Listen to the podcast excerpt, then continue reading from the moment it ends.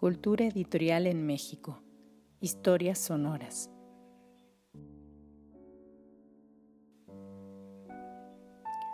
Cultura editorial en México. Historias sonoras es un proyecto académico concebido y coordinado por Marina Garone Gravier, investigadora del Instituto de Investigaciones Bibliográficas de la Universidad Nacional Autónoma de México y cuenta con la colaboración y asistencia de Gabriela Silva y Fernanda Sosa en la organización, lectura y edición de contenidos.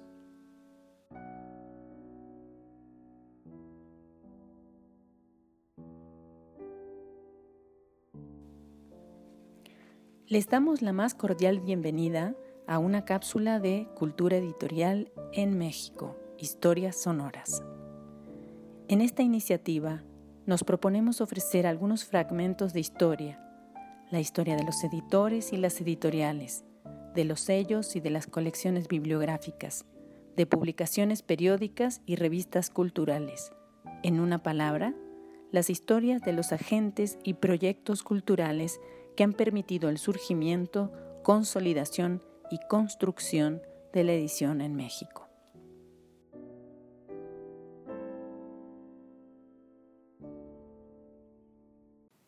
Colección Relato Licenciado Vidriera, parte 2. Legibilidad y apariencias espléndidas. La colección Relato Licenciado Vidriera siguió esa línea, con la particularidad de observar la elegancia en la forma que merecen los autores. Sus libros, como objetos, tienen la finalidad de combinar la legibilidad con una apariencia espléndida. La colección, obra de Ricardo Noriega y Moira de Chermont, fue diseñada para admirarse. En 2003 obtuvo el Premio del Arte Editorial otorgado por la Cámara Nacional de la Industria Editorial Mexicana. El tamaño de la colección es de 11.5 por 17 centímetros es decir, de octavo menor. Se trata de libros de bolsillo o formato en quiridiforma, según la definición de su creador, el impresor, tipógrafo y filólogo Aldo Manuzio. Su portabilidad va unida a lo asequible de su precio, pues en sus terminados se ha empleado el encuadernado rústico. Los títulos se imprimen a una tinta frente y vuelta sobre papel bonda huesado de 90 gramos y forros a 2 por 0 tintas en cartulina acremada de 216 gramos. Llevan encuadernación pegada y cosida con plecas laterales paralelas al lomo. Los tipos que se usan en la composición sobre una caja de 8.5 por 13 centímetros más folio son Times New Roman, tipografía con serifa diseñada por Stanley Morrison, Sterling Burgess y Victor Lardent en 1931. El lomo, la cubierta y cuarta de cubiertas tienen zonas de textos con letras blancas sobre un color que cambia cada título de la colección. La foliación usa números arábigos en la obra y romana en liminares. Es, además, una colección numerada. Una de las novelas ejemplares de Miguel de Cervantes Saavedra, publicada en 1613, dio nombre e inicio a la colección, El licenciado Vidriera. En ella, el protagonista Tomás Rodaja, después del paroxismo que le produjo comer un membrillo toledano hechizado, despierta loco de la más extraña locura que entre las locuras hasta entonces se había visto, pues se creyó hecho de vidrio, adquiriendo un insano temor a ser roto, por lo que cambió su nombre a licenciado Vidriera. Sergio Fernández escribe en el prólogo que la novela es una alegoría de la vida, ya que bien visto, todos somos de vidrio.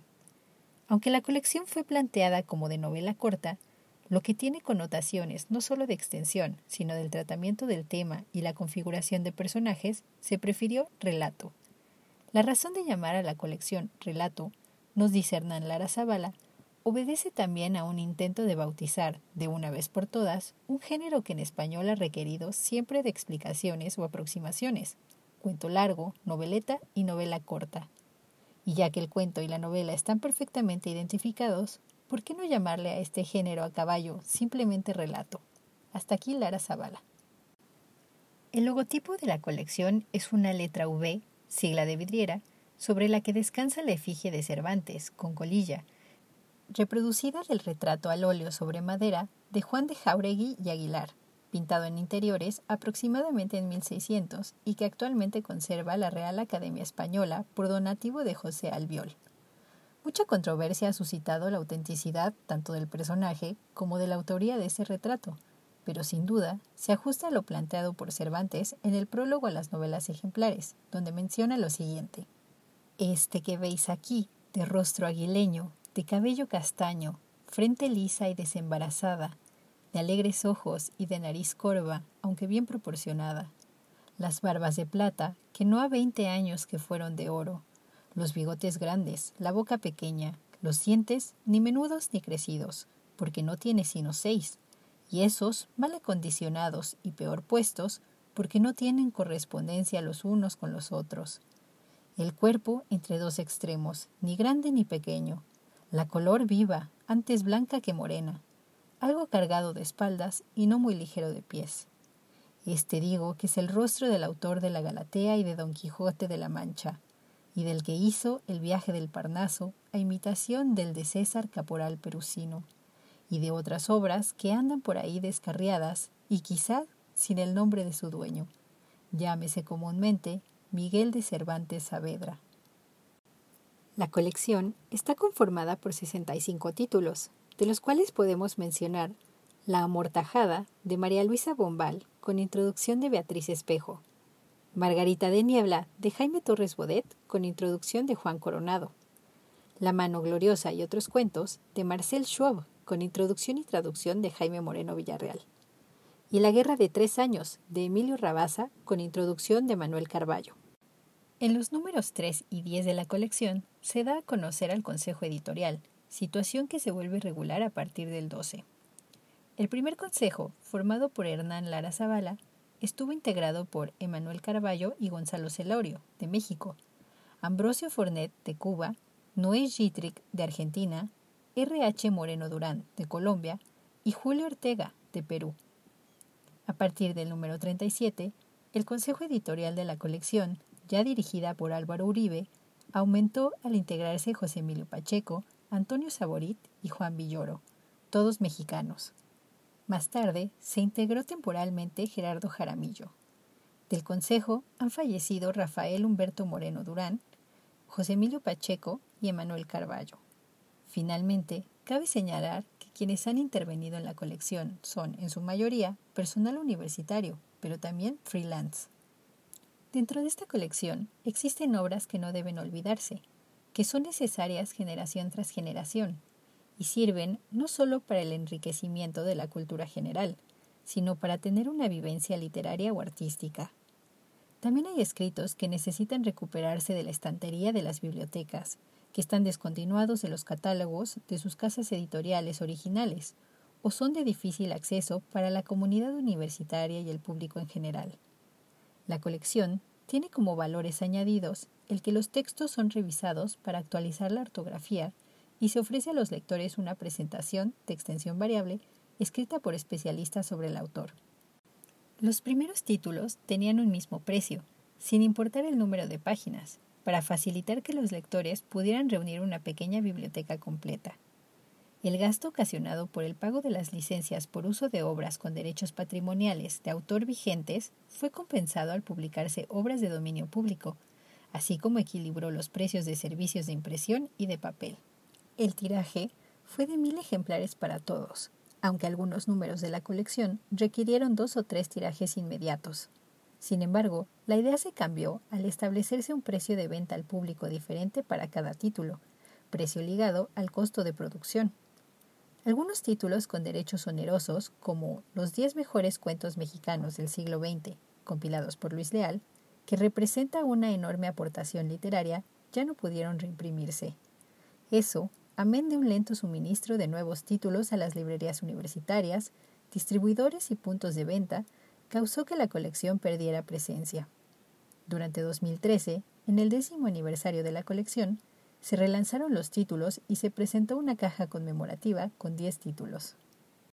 Relato licenciado Vidriera se concibió para integrar textos escritos en lengua española entre el siglo XVI y las primeras décadas del siglo XX. Cuando el escritor Álvaro Uribe asumió la dirección de la colección, los lindes de las obras, tanto espaciales como geográficos, se disiparon e introdujeron textos contemporáneos y traducidos.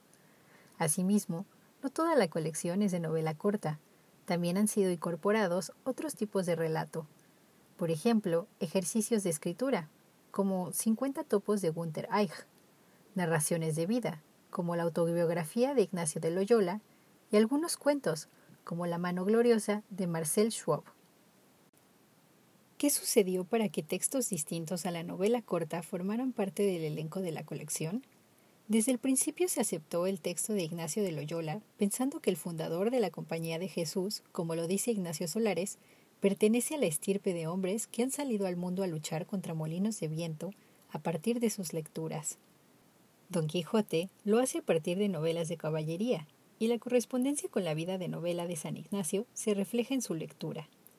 Después vino un título que abriría la puerta a la narrativa corta, y solo es posible explicar esa incorporación usando las mismas palabras de Humberto Eco, quien contestaba la pregunta efectuada por milésima vez sobre su motivo para escribir una novela, porque tuve ganas. El proyecto fue Los 10 mejores cuentos mexicanos del siglo XX, que implicó un enorme gasto de recursos para conseguir los derechos y reunir textos de Juan José Arriola, Carlos Fuentes, Elena Garro, Martín Luis Guzmán, José Martínez Sotomayor, Rafael F. Muñoz, José Emilio Pacheco, Alfonso Reyes, Juan Rulfo y José Vasconcelos. La calidad de cada cuento vuelve a la colección una auténtica joya literaria, como lo indica Hernán Lara Zavala en el epílogo. Gutenberg inventó la imprenta de tipos móviles ligada a una prensa que aprisionaba el jugo a las uvas para obtener vino en la ciudad alemana de Maguncia hacia 1440. La industrialización de las artes gráficas durante el siglo XIX posibilitó que grandes poblaciones atendidas se pusieran a leer.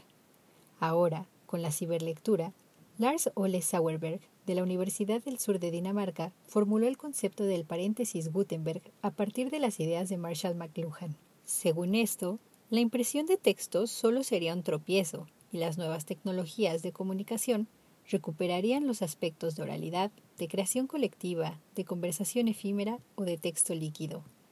Bajo esta lógica, los títulos de la colección Relato Licenciado Vidriera se están distribuyendo en formato EPUB con la posibilidad de compartirse, de comentarse y de socializarse. Javier Sierra, en la novela El Maestro del Prado, nos habla de la antigua tradición en la que los símbolos no se interpretan o descifran, sino que ocurre una asociación de imágenes, paisajes, estatuas y edificios, una lectura de imágenes. Ofrece un importante ejemplo en el Mutus Liber, el libro mudo, publicado en Francia en 1677 por el editor Pedro Sabouret y atribuido a Isaac Boulot. Ese libro silente está compuesto por láminas y solo hay una frase que dice en latín: Ora, lee, lee, lee, relee, trabaja y encontrarás. Ese trabajo de leer y encontrar es lo que hacen los lectores de la colección Relato Licenciado Vidriera. En unas cuantas páginas se tiene una historia de profunda significación. Se tienen experiencias vitales y preciadas reflexiones. Son sus títulos una breva para los lectores, es decir, una ventaja inesperada o un provecho logrado sin tanto sacrificio. Y no existen mejores ventajas que un camino abreviado, que los letreros que indican atajos, que los puentes comunicativos. Si al escucha le interesa saber más sobre la colección Relato Licenciado Vidriera, le sugerimos se dirija a las obras que sirvieron como bibliografía del texto leído. Entre ellas se encuentran La Universidad en sus publicaciones, Historia y Perspectivas, escrito por Georgina Araceli Torres Vargas en 1995. La actividad editorial universitaria, compilado por Arturo Souto y publicado en 1988. Y por último, el artículo La edición universitaria de Hernán Lara Zavala, publicado en Quehacer Editorial en 2009.